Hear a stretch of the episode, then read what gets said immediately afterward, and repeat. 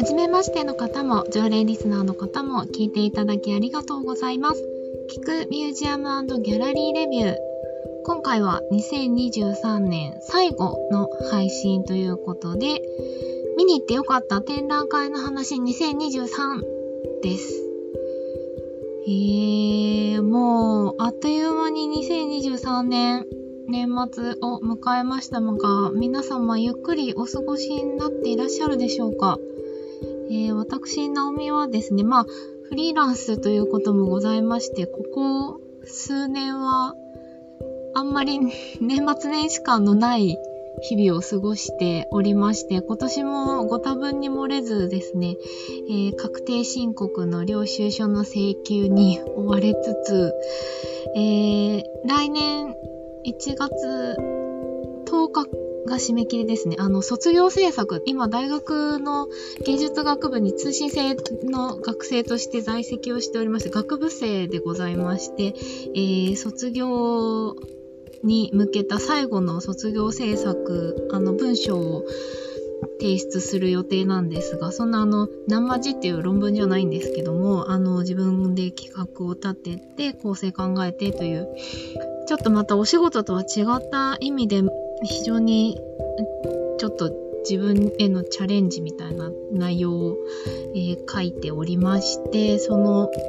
締め切りが迫っておりますゆえ、それを考えるのにちょっと年末年始は時間が取られそうだなと思いながら、あとはお仕事の締め切りとかありがたい話なんですけども、えっ、と、インタビューのお仕事の原稿書きですとか、えーいろいろとございまして、あんまりもう、まあそもそも今仕事が趣味で趣味が仕事のような感じで、えー、ライターやインタビュアーのお仕事をこの2023年もやらせていただくことができて本当にありがたかったなと思っております。という感じなのであんまりあの、年末年始感のない日々を過ごしておりますが、えー、まあ、一区切りということで、2023年、一体どれだけ私は展覧会へ足を運ぶことができたのかな、作家の方々にお目にかかれたのかなっていうのを、ちょっと大変僭越ながら振り返りながら、ちょっと特に、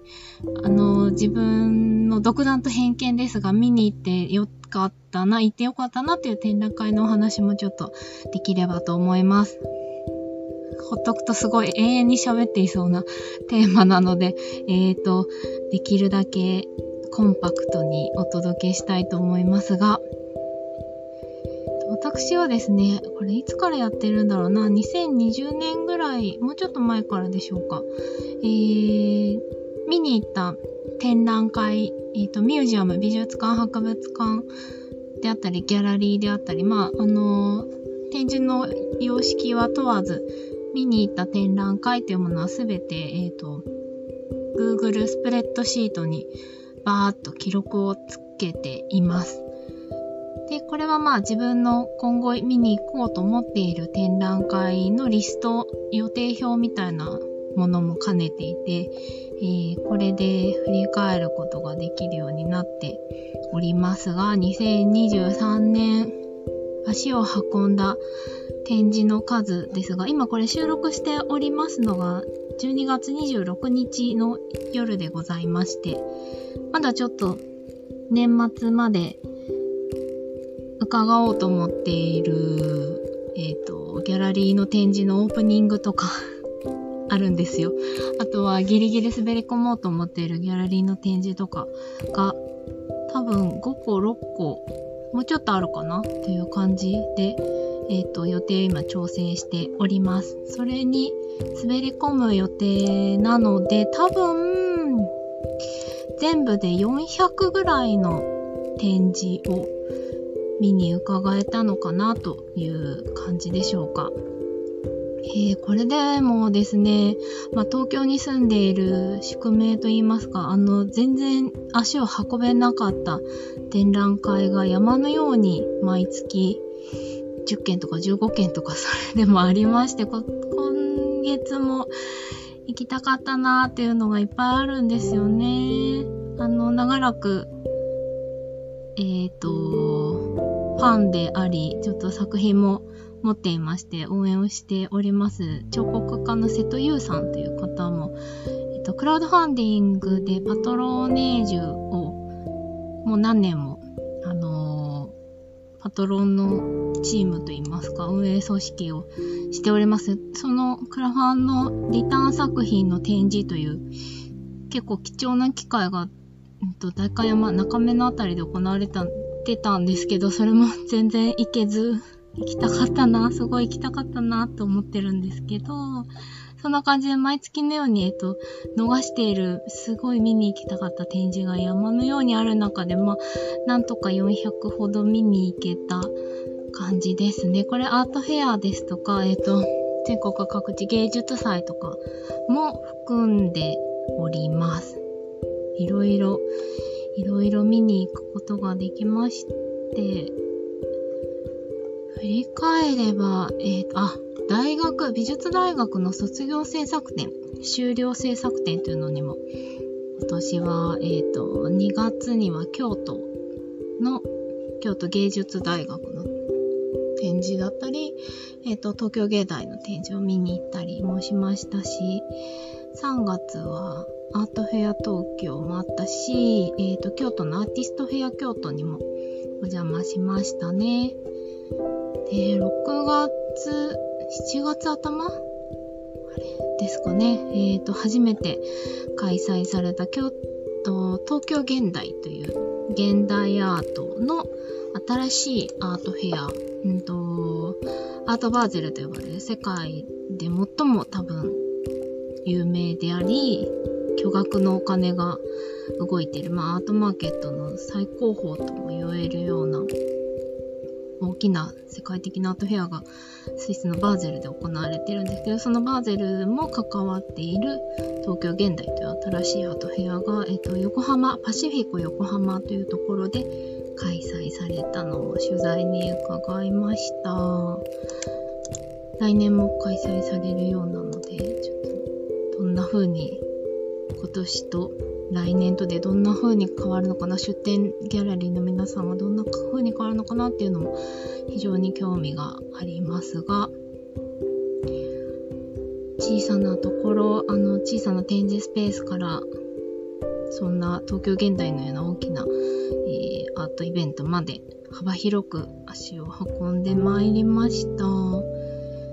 そうですね。いろいろ見た中で現代作家さんの展示、あと学生の皆さんの展示も見てきましたし、本当に幅広くいろいろ見てきました。春日大社に行って、え杉本博さんの展示見たりとかもしましたね。今、スケジュール表を、今、1月からいろいろ振り返っておりますが、いやいや、見に行ったなぁと。あと、これも2023年だったか、そうかって思うのものもいっぱいありますが、2023年の最初のミュージアム始め、初め、2023年最初に行ったミュージアムは東京国立博物館、上野の東博だったんですけど、2年連続で行って、あの、2022年の正月よりものすごい混んでいてびっくりしたっていうのが最初でしたね。いや、うん。ああ、そうか。お客様戻ってきてるんだな。海外からのお客様すごい戻ってきてるんだなっていうのを最初に実感したのも印象深いですね。あとは、そうですね。ああ、アーティザン美術館で見たダムタイプの展覧会も良かったですね。あと3月末で、え、ー、と、東京の千代田区にあった3331アーツ千代田が10年にわたる活動、まあ、あの、スペースがクローズしてしまうというところで、活動終了の総まとめの展覧会も見に行けましたね。ギリギリ会期終了間近で滑り込んで、内藤玲さんの展示も、あのー、見ることができました。印象的でしたね。あとは、なんだ、府中市美術館と、あと九段下の成山画廊さんで、スワーツさんという、えっ、ー、と、写実絵画の作家の方の個展も見てきました。それまであんまり私、リアルな作品群、絵画、平面絵画って、それまでそんなに正直、あの、積極的に見てきた方ではなかったんですよね。どっちかって言ったら、本当に申し訳ないんですけど、写真を見る方がもともと好きだったっていうのもあって、うーんって思ってたんですが、諏訪淳さんの個展見て、あー、全く違うその絵画の魅力であったり、世界が広がってるんだなっていうのを、非常に驚いたと言いますか、印象的で見に行ってよかったなと思いましたし、とは、初めて行ったミュージアムで言うと、名古屋かな？名古屋の名古屋市美術館に、えっと、すごい好きな福田ミランさんという女性の美術作家の方、今年60歳の女性の作家の方の個展を見に、福田ミラン展というのを、えー、やっていたので、それを見にお邪魔しました。9月の末ですね。きましたね。それもすごい行ってよかったです。ちょっと新幹線の時間ギリギリまで粘って見てしまったぐらい、とても良かったですね。あとは、うーんと、直近だとやっぱり埼玉国際芸術祭目の皆さんの芸術祭もやっぱ会期終盤になるにつれて本当に SNS を中心に話題を非常に集めていましたね。これもあの、普段アート担当としてお仕事原稿を書かせていただいているタイムアウト東京であの長い取材記事を書かせてもらったんですけどいや面白かった見に行って本当に良かったですねあとはえっ、ー、と人的に渋ビルと呼ばれるえっ、ー、と期以降の近代建築ですね、の建築のデザインが好きなんですけど、まあそういうビルが東京都内にも残ってるんですが、まあだんだんたくさん、建て替えであったり再開発とかでなくなっていってるんですけど、ちょっと、それよりはちょっと時代が後なのかな？あのー、新有楽町ビルっていう本当に JR の有楽町駅の結構目の前ぐらいに建っている、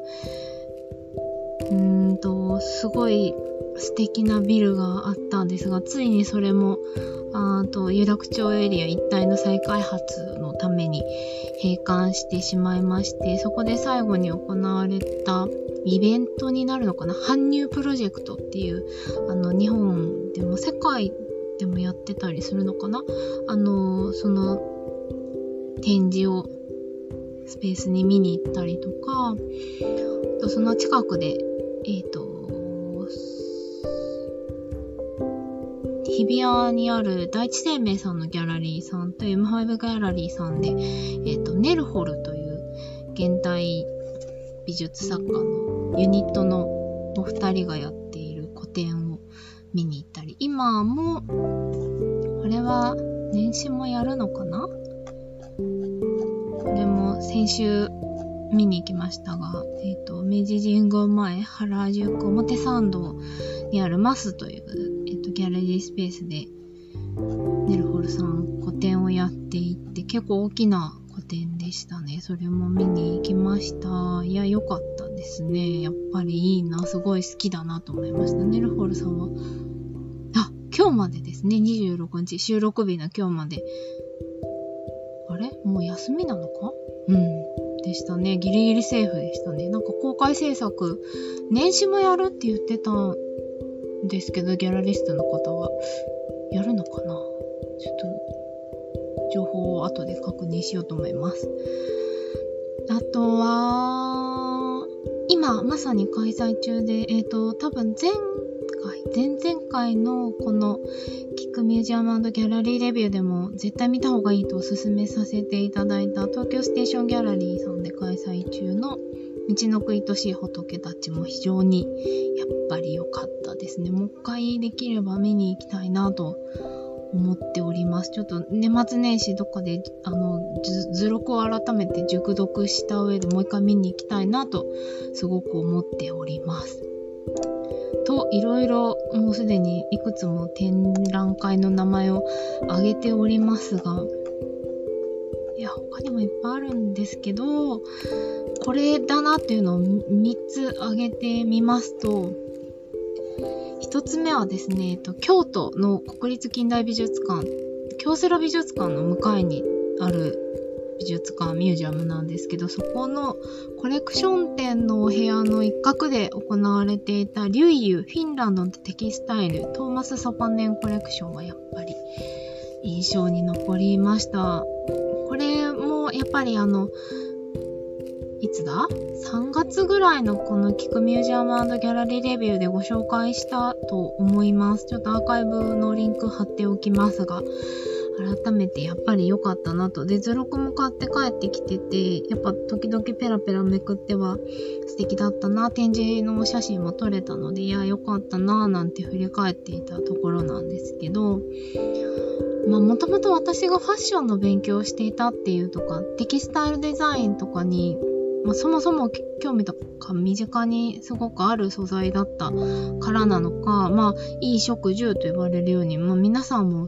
暮らしの本当に身近なものである布とか糸だと思うんですけど、その作家の方とか作品、テキスタイルアートみたいなところへの関心がなんとなくここ数年やっぱり高まりつつあるような気がしていて、実は2024年も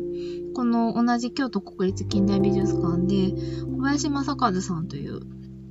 えっ、ー、と、京都の川島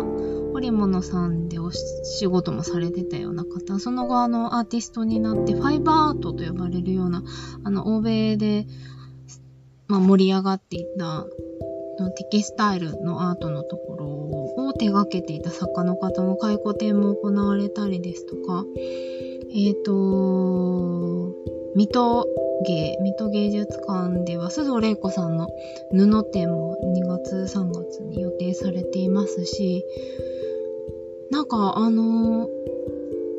この間も富士テキスタイルウィークにお邪魔しましたけど、まあ、富士はもともと私も静岡の出身なので、その織物の産地だっていうのはよく知っていたんですが、改めてそのテキスタイルウィークという布の芸術祭っていうのが立ち上がって続いているっていうのも、すごいずっと見に行きたかったんですけど、今年初めてやっと見に行けて、いや、なんか、地元民でも知らないこと、気づかないこととかあるなぁと思ったりもしましたね。二つ目がですね、東京オペラシティアートギャラリーで行われていた野又さんの大規模個展です。野又まえっ、ー、と、あ、名前が、えっ、ー、とね、待ってたのまたみのるさんですね。えっ、と、お運びになった方も多いのかな？コミューン創造の語彙という、あのー、どこ、どこかの、現実にある街とか風景とかを描いてるわけじゃなくて、あのー、空想のどこの街かも時代かもわかんないようなそれでいてすごく静かであの人物がほとんど描かれていない不思議な建物不思議な風景その独特の本当に魅力的な作品世界にあのオペラシティの天井の高い真っ白な空間広々とした展示室内であの、囲まれて非常になんか私は癒された気分になりました。すごい心地いい鑑賞体験で結局2時間とか3時間ぐらいいて、ゼロクもちょっと4000円以上して、おわっと思ったんですけど、買いまして、これ寝る前によく開いてるんですけど、本当に行ってよかったなと思っています。野又さんの作品はやっぱ好きだな多分刺さる人にはすごい刺さるんですよね。オペラシティさんはずっとそのコレクションとして野又ま、南さんの作品を集めていらしたっていうのもすごい、いや、やっぱりすごいな、先見の明と言いますか、やっぱり。で、あとは、小池和子さんが運営されてた坂町エキシビシットスペース？でも野又さん展示してたというのあの、年末のイベントで小池さんがご紹介してた写真にまさに野俣実さんの個展の写真が出てて、わあ、貴重なものが見れた、嬉しいってなったりとか もしたんですけど、やっぱり良かったですね。もう一回見たいなって思うぐらい本当に良かったです。次の展覧会をぜひ待ちたいなと思います。最後は、えっ、ー、と、東京駅の目の前、丸の内南口の方にあるキッテという商業施設内の3階にあります、2階3階にある、えー、東京大学の博物館ですね、インターメディアテックというところで、特別展示として行われた東京エフェメラという展覧会です。ちょうどこれもちっちゃくてあんまり知られてないと思うんですけど、夏ぐらいにやってたんですけど、あの、いわゆる一次印刷物のことをエフェメラと言うんですが、あと無料でもらえる街の案内マップとか、ポスター、チラシもそうですし、広告関連のビジュアルとか、あと旅行者向けのパンフレットとか、フリーペーパーとか、観光ガイドとか、ああいうもののことを全般的に、まあ、エフェメラって呼ぶんですけど、まあ、そんなにあの、美術館、ミュージアムとか資料館とか図書館ではなかなかアーカイブされない、もう、あの、情報ツールなので捨てられるものが、やっぱりでも一方で、まあ、広告も時代をすごく映してると思うんですけど、あの今回の東京ヘメラではその戦中戦後の日本の印刷文化からその当時の日本の空気とかあ生活リアルな東京の姿普通の市民の生活史みたいなものがすごく見えてきて私もあのー山のように展覧会に行くんですけど、そのフライヤーとか出品リストとか、ギャラリーで配布される皆さんのこうポストカードとか、作家さんの DM ですね。ああいうものも、まあ、多分、エフェメラに含まれると思うんですけど、全然捨てられなくてですね、大量にアーカイブしてるんですけど、マイアイカ、マイアーカイブしていて、捨て、全然、本当に捨てられないんですよね。捨てたくなくて。印刷凝ってるものとかもたくさんありますし、あ、こんな展示やってたの、こんな作家さん、この時にここでやってたんだとか、後になってわーって思うことがいっぱいあるので、これもいつか誰かの役に立つといいなと思って、ちょっと年末年始整理しようと、すごい思っているものではあるんですが、展覧会として見に行けて本当に良かったですね。あの、インターメディアテックなんとか、東京エフェメラって展覧会、なんかコレクターさんから譲り受けた寄贈されたものをコレクションしていらっしゃるそうで、またやるかもなんて、ギャラリストの方おっしゃってましたが、まあ、またやれてもらえたらいいなと思いながら、とても記憶に残りました。えー、そんなこんなで、ちょっとこの音声ガイドも、えー、いろんな展覧会、ギャラリー、展示スペースなどなどご紹介してまいりましたが、2023年本当にあの皆様に聞いていただけたおかげで続けることができました。本当にありがとうございました。2024年も早速行きたい展覧会情報を山のようにリサーチしておりまして、引き続き音声配信続けていきたいなと思っておりますので、あの、聞き流して、気軽に本当に聞き流していただいて、あのー、アートを少しでも身近に感じていただけるようなきっかけになったら嬉しいなと思っております。えーと、いうことで、この配信はミュージアムが好きすぎて学芸員資格も取ろうとしている社会人芸大生をもしているようなフリーランスのアートライター、インタビュアーの私、ナオミがこんな感じでゆるゆると喋り続けております。編集なしの取って出しでお届けしております。